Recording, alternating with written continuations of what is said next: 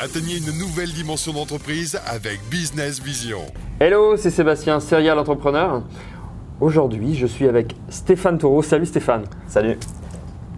Champion du monde, alors vice-champion du monde euh, de plongée en eau profonde. C'est exact. C'est ça, en poids constant. Ah, en poids constant en 2016. En 2016, ouais. Voilà, donc imaginez la profondeur, la pression, c'est le cas de le dire, euh, qu'on peut avoir euh, sous l'eau. hein, euh, vous savez, en remonter aussi les différents étages et tout.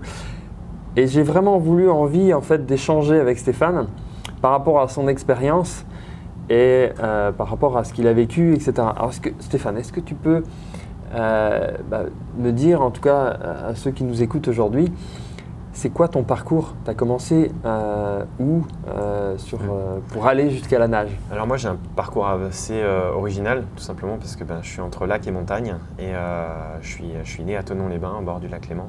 Ok, Et je vis à Annecy, donc vraiment entre lac et montagne. Et c'était pas vraiment l'endroit à l'époque propice pour l'apnée, mais au final on s'est aperçu qu'il y avait tout un potentiel.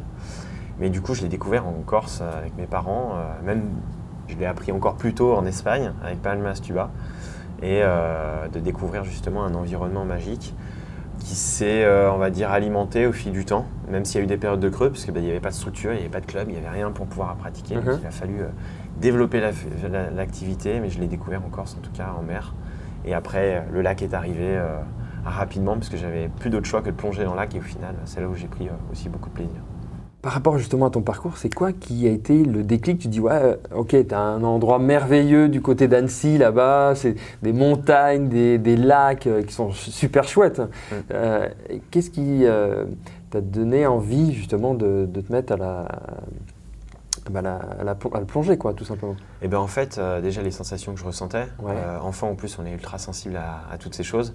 Et euh, quand je voyais le fond qui déroulait devant moi, et c'est en plus c'est magnifique, c'est bleu au début, elle est en mer. Et du coup, c'est cette curiosité. Déjà, c'est cette curiosité de, de- de découvrir un nouvel univers, cette sensation de liberté puisqu'on est en apesanteur dans l'eau. Et en même temps, cette sensation de, pouvoir sortir de, ce contexte socio-éducatif très scolaire et très, très carré pour me retrouver moi en fait, chose qu'on ne nous enseigne pas. Et euh, inconsciemment, je pense que c'était vraiment ma récréation et mon, et mon lieu de recueil.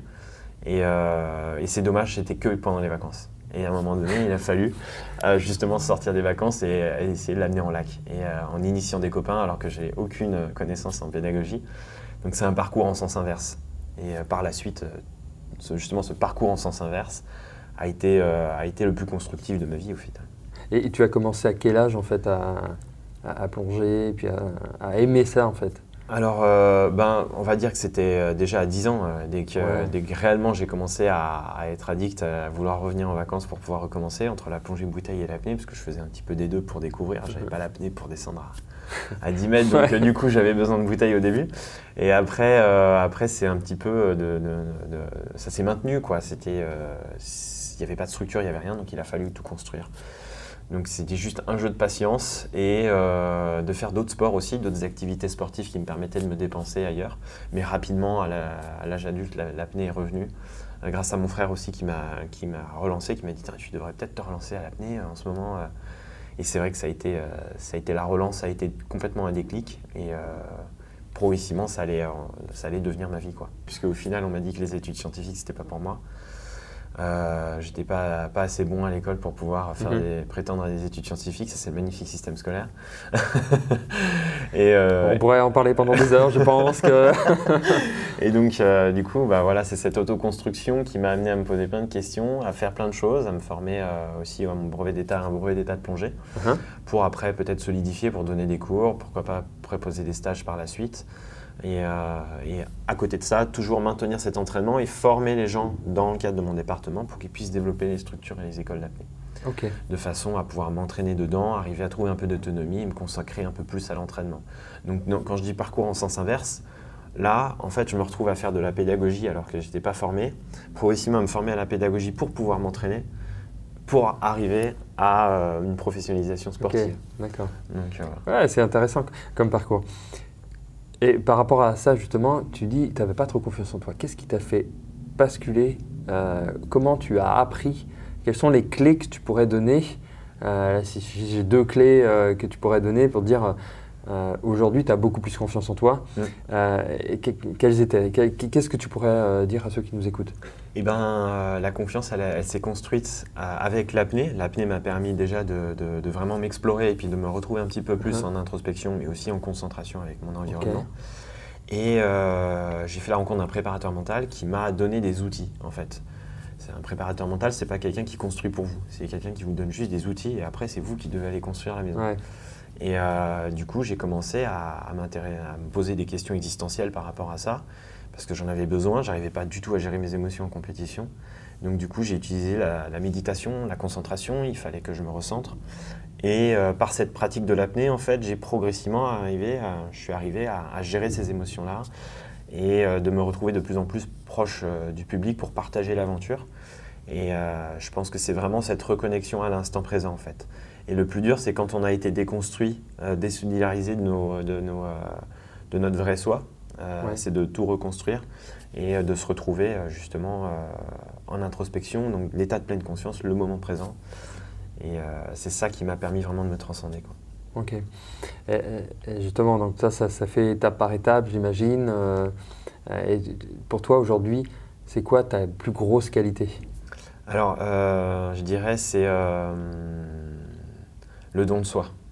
Ouais. Je pense que je suis quelqu'un qui donne énormément et, euh, et c'est euh, c'est quelque chose qui est extrêmement important pour moi, tout simplement parce que je sais que j'ai envie de, de- de partager cette aventure parce que j'en ai chié, clairement, hein, je le dis. Euh, j'ai passé des années Et très très difficiles. C'est- vrai. je- Et je, et je comprends les gens qui sont dans cette situation Ouais. et, euh, et, euh, et j'ai envie de, de- partager ça justement pour que bah, déjà l'apnée puisse euh, se être mise en avant et aussi pour défendre ses valeurs. ouais. Ouais, c'est- ouais, c'est vrai que il faut toujours le dire. Euh, voilà, les champions, euh, ça vient pas d'une baguette magique comme ça. Ouh, euh, je suis vice-champion du monde. euh, J'ai appris il y a l'année dernière à nager. Alors c'est important toujours de, le rappeler et de prendre du recul. Je te remercie pour ça. C'est génial. Et, et- toi, par rapport à ça, par rapport à ton à à la nage, quand tu descends, tu sais, souvent les, les personnes ont une peur euh, de descendre au fond parce qu'ils ne savent pas ce qu'ils vont trouver ou parce que euh, ça a l'impression d'être étouffé. Qu'est-ce que tu pourrais dire des personnes comme ça? Parce que c'est un peu la même chose dans la vie au final, Mm. parce qu'on descend, euh, on ne sait pas où on va. Qu'est-ce que tu peux dire là-dessus? C'est toi pour, pour alors, je ne vais pas dire pour les rassurer, mais pour dire qu'est-ce qu'ils peuvent travailler Mm. pour justement passer ce cap-là de dire au fond c'est la lumière, mais c'est Ouais. pas le trou noir. Ouais, tout à fait. C'est déjà de se retrouver auprès des gens qui sont quand même experts du domaine pour pouvoir partager ça et être en sécurité.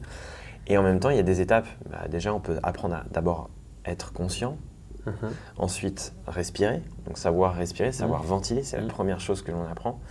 Après, de retenir sa- son souffle, pas forcément dans l'eau, hein, même juste dans son lit, euh, s'amuser à retenir son souffle Ouais.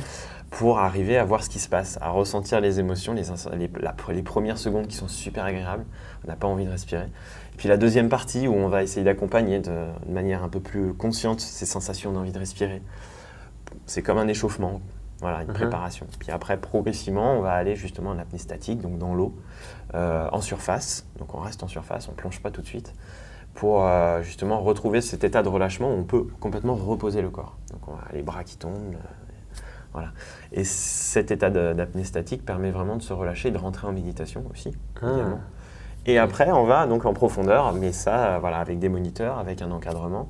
Et c'est pas tout de suite à 10 mètres, c'est euh, voilà. J'imagine, ouais. D'abord, on fait passer les oreilles, on descend le long de la ligne, vraiment très progressivement. Et c'est tellement progressif qu'au final, on ne le voit pas. Parce que nous, en fait, dans notre société, on a toujours tendance à vouloir attaquer directement dans le vif du sujet, parce Ouais. que c'est le premier truc qui nous tape à l'œil. Mm. Euh, L'apniste, lui, descend à 100 mètres, on dit ah ouais, il faut s'entraîner à descendre tout de suite. Non, c'est euh, Mm. voilà, c'est d'abord s'occuper de soi.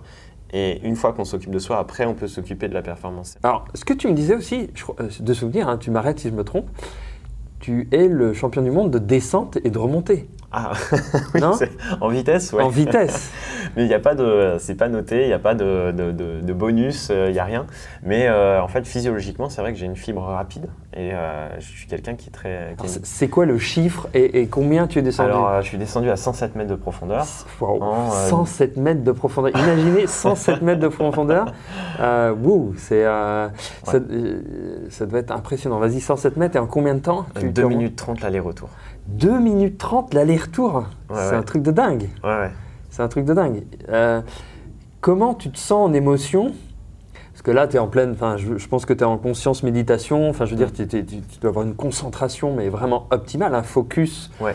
euh, puissant. Et encore, c'est difficile parce que plus on va profond et plus l'esprit va se disperser. D'où la nécessité pour nous, qui devient très importante, d'être encore plus concentré que la normale dans, dans l'instant T, pour justement à gérer, à gérer toutes ces émotions et ce TGV qui nous passe à travers la tête, Ouais. pour arriver à être juste dans, à vivre déjà le plaisir, parce que c'est des sensations qui sont quand même super agréables. Et heureusement qu'on a ça, Euh, oui, parce que c'est des, des sensations tellement agréables et extrêmes que du coup, euh, on, se sent, on arrive à, à recentrer grâce à ça aussi.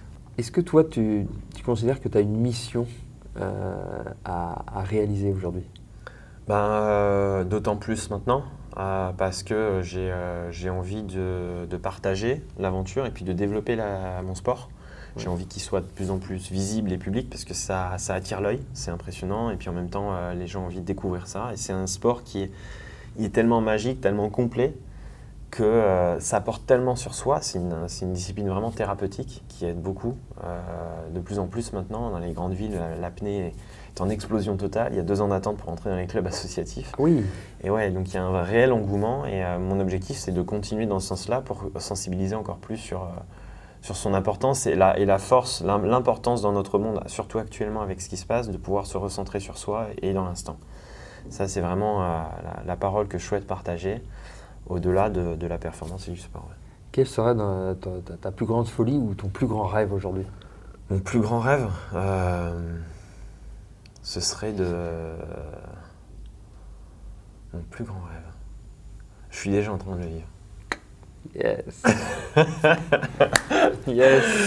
C'était difficile à répondre parce que en fait la réponse, je l'avais, elle est, elle est là en fait. ouais. Yes. C'est que je suis en train de le vivre, donc c'est cool. Il a rien à dire. c'est top. Concrètement, toi, par exemple, tu- ce que tu me disais hier soir, de souvenirs, euh, moi, je fais le jeûne intermittent. euh, Ah Tu vois, euh, le matin, je mange telle chose. Toi, c'est ces, détails-là, les gens, toi, ils, ils se rendent pas toujours compte de, de- de- eh bien, des, des- tes routines, peut-être je dirais strictes, mais en tout cas par Mm. rapport à- aux objectifs Ouais, que tu veux fait. atteindre, toi. Bah après sur le sur la- l'alimentation, c'est sûr que j'essaie de faire très attention encore plus maintenant Ouais. parce que j'ai euh, j'ai eu des, euh, des confrontations qui font qu'à un moment donné il n'y a plus le choix parce que j'ai Ouais. un métabolisme qui est assez sensible donc du coup je vais m'orienter vers euh, ce qui correspond le mieux et puis maintenant j'ai suffisamment d'expérience, j'arrive à ressentir aussi dans l'eau avec lesquels aliments je suis Ah, yes. je suis plus en, en performance. Et puis après, je m'aperçois que cette routine-là m'apporte dans la vie de tous les jours, dans le bien-être. Mhm. Euh, je dors plus profondément si je mange moins le soir, mais par contre que je mange mieux l'après-midi. Euh, c'est les petits détails qui voilà. Et après de m'habituer justement au jeûne intermittent pour que mon corps est- est en- soit en autosuffisance, qu'il soit plus performant aussi tous les jours. Et parce que le jeûne, on l'a complètement euh, boycotté pour des raisons lobbyistes hein, de consommation, mais ça c'est normal. Donc l'objectif, c'est voilà, de retrouver de temps en temps des jeûnes intermittents pour euh, se retrouver soi et arriver à être euh, un peu plus dans l'économie de l'effort. Et puis ça me permet aussi de stocker plus d'énergie euh, pour pouvoir la développer le jour J. Et, toi, dans tout ton parcours, parce que tu parles d'émotion, quelle a été la plus grosse émotion que toi tu, tu as eue dans, dans ta carrière? Plus grosse émotion, euh, il y en a eu plusieurs. C'est difficile de, de dire. Après, je dirais euh, la plus grande émotion. Celle qui euh, te, c'est celle qui, qui- qui te vient à l'idée. là. Celle qui m'est qui m'est venue directement, c'était avant ma plongée à 101 mètres. Ouais, juste avant. pff, C'était, euh, ça a été euh, très intense. Il fallait valiser cette plongée, c'était parce que ça, il y a une énorme pression autour de cette plongée. Moi, j'en voulais pas de cette pression. Je voulais être juste dans l'instant parce que j'étais dans un état de progressivité. Donc, j'avais fait 95, 97, 98, et je voulais tellement bien faire que j'avais fait 98, euh, 97, 99, 99 pour faire 101. Donc j'ai vraiment, euh, je suis allé vraiment progressivement et puis j'étais sorti vraiment facile à 99. Mais en fait, a- tous les gens attendent, ah ça y est, il va passer le 101 mètres, le 101 mètres. Et en fait, c'est juste un chiffre, quoi. C'est Ouais. juste un, Mm. un compte chiffre, quoi. On s'en fout du 101 mètres. Ce qui est intéressant, c'est la progression. Et euh, le truc, c'est que les gens pensaient, ah il ça y est, il va faire enfin son 101 mètres, comme si c'était mon objectif final. Ouais. Alors qu'en fait, c'était juste une étape. Et euh, cette pression-là, on la ressent.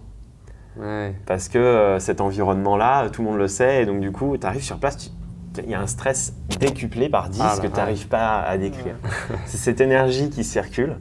Et, euh, et juste avant, en fait, j'ai fait une, une, une demande, une méditation, et il y a eu un moment extrêmement fort où pff, je suis monté un petit peu en, En énergie, ouais. en énergie, il y a tout qui s'est hérissé. Et, euh, et en fait, ça, je l'ai très peu dit, je ne l'ai pas dit en interview, je pense que là, je vais le dire. J'ai pleuré pendant 4 minutes non-stop.